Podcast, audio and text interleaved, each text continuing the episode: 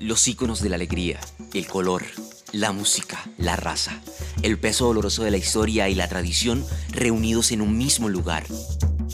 Aquí comienza Noviembre Caribe, tras los pasos de la heroica Cartagena. Únete a nuestro viaje a través del cabildo getsemanicense, las tradiciones populares y el rito de una fiesta fragmentada con este podcast de cuatro palabras. Otra forma de narrar las fiestas de la independencia.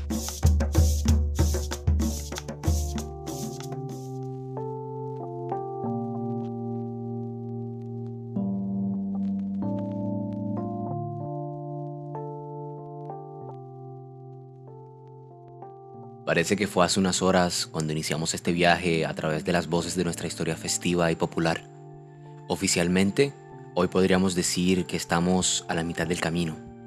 Como se habrán dado cuenta a lo largo de los capítulos que hasta aquí van de la temporada, hemos querido reivindicar la memoria festiva de la ciudad durante la conmemoración de nuestra independencia, entre otras muchas cosas.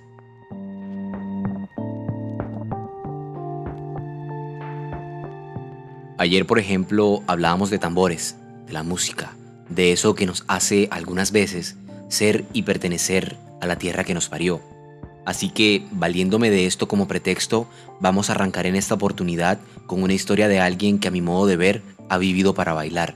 Evidentemente el baile y las historias de vida que yacen detrás de los atuendos pomposos, llenos de colorines y garabatos, no podían escapar de este podcast.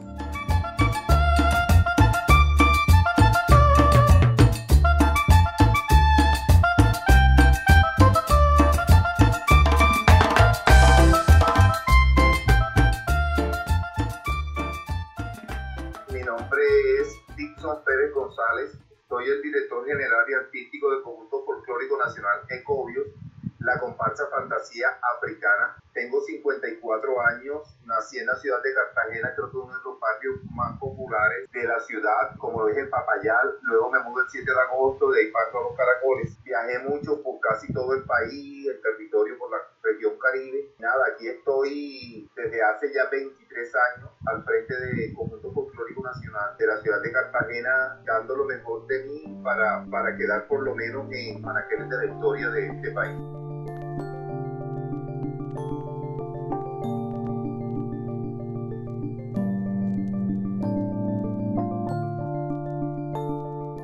Como lo acaban de escuchar, hoy hablaremos con Dixon, un maestro innato de danza folclórica que además tuvo la suerte, como él mismo lo dice, de crecer personal y artísticamente de la mano de una de las familias más importantes para la cultura local, nacional y mundial, los Zapata Olivella. Con Delia Zapata y Edelmira Maza, de quienes ya hemos hablado en otros capítulos, nuestro invitado de hoy ha vivido más de una anécdota en el marco de las fiestas de la independencia que bien vale la pena recordar.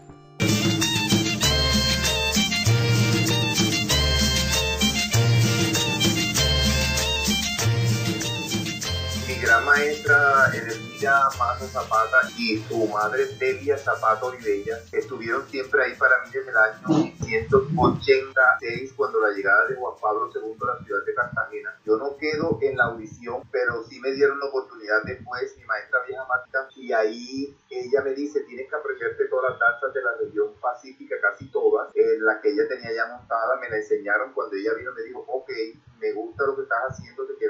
A partir de ese momento también me fui vivir con ella en la calle del Espíritu Santo, luego Semaní, y ahí se gestaron muchas cosas bellas con Delia, Delia Manuel, Juan Zapata. Yo estuve como que de pronto pegado, no vulgarmente, a la teta de la vaca, y creo que me nutrí muchísimo de la familia Zapata Olivella, no fueron egoístas conmigo momento Manuel me enseñó muchísimas cosas, el doctor Juan, eh, su, familia del pie de la pompa, eh, me acogieron como un miembro más de la familia y eso me agradó porque muchas de las cosas que, son, que sé hoy en día se la debo a la familia Zapata Olivella. Con Delia muchas experiencias, una de ellas el cabildo, que no, estaba vigente en la ciudad de Cartagena, solamente en la isla de Cádiz, Pocachita, con el cabildo de Tinafán. Delia llega, nos enseña todo de Delmira y salimos en noviembre con la Melende, Miguel Caballero, toda la gente de Getsemaní Cultural y se vino un torrencial aguacero y el vestido lo trajeron de Bogotá. Era tan pesado que Linda no podía avanzar y todos terminábamos en, en la calle del Espíritu Santo porque fue al interior de Getsemaní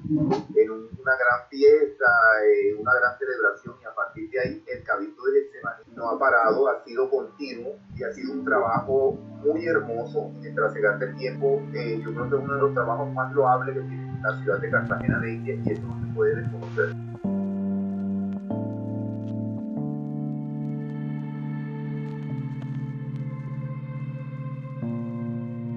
Si hay algo que puede definir a Dixon es su capacidad para formar niños y jóvenes que, urgidos de nuevas alternativas para transformar sus vidas, encuentran en el baile un escape a todo el caos que a menudo representa vivir en la margen de nuestras ciudades. Muchas de las personas que han pasado por las manos de ese discípulo ferviente de sus maestras de toda la vida hoy viven agradecidas y agradecidos por haber encontrado en el baile una oportunidad para vivir y burlar a la muerte.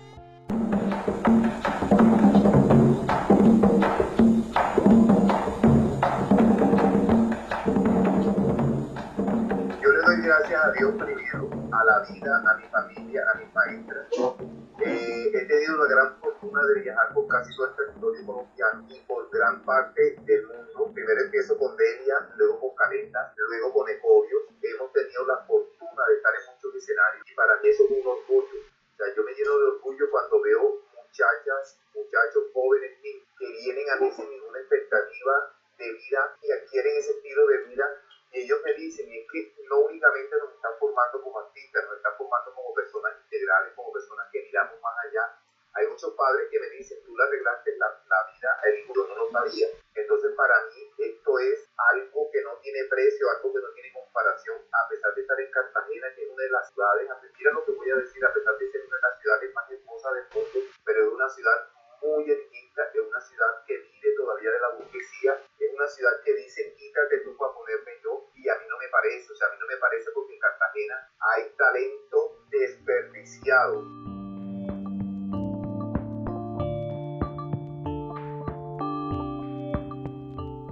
En este punto hay algo guindando en mi mente.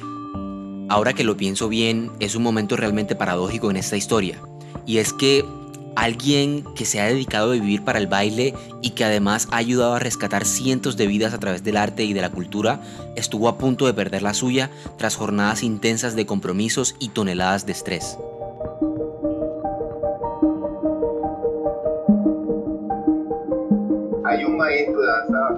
Contemporánea, el señor Álvaro Mestreco, fue mi maestro en la licenciatura y él nos decía, el cuerpo le pasa factura a uno cuando uno mal utiliza este templo sagrado, porque él lo llama el templo sagrado. Entonces, el cuerpo, a mí en el 2018, yo no paraba de trabajar de un país a otro, de una ciudad a otra, estresado, con la comparsa, 150, 200 personas, y caí en una crisis existencial, caí en una, en una angustia, mi corazón se detuvo, mi pulmón también, y entonces fue como un aviso y yo le doy gracias a Dios. Claro, le tengo que agradecer también a mi familia, a mis hermanos, todos, porque ellos estuvieron siempre pendientes de mí. Creo que esto me ha marcado a mí para toda la vida y yo hoy soy otra persona, una persona más calmada, más centrada, sé lo que quiero, para dónde voy, de dónde vengo.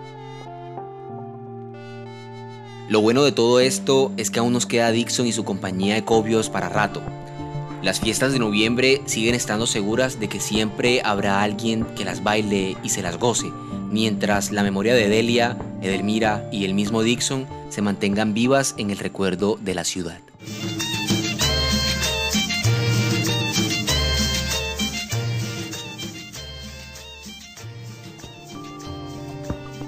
Gracias por quedarse hasta el final.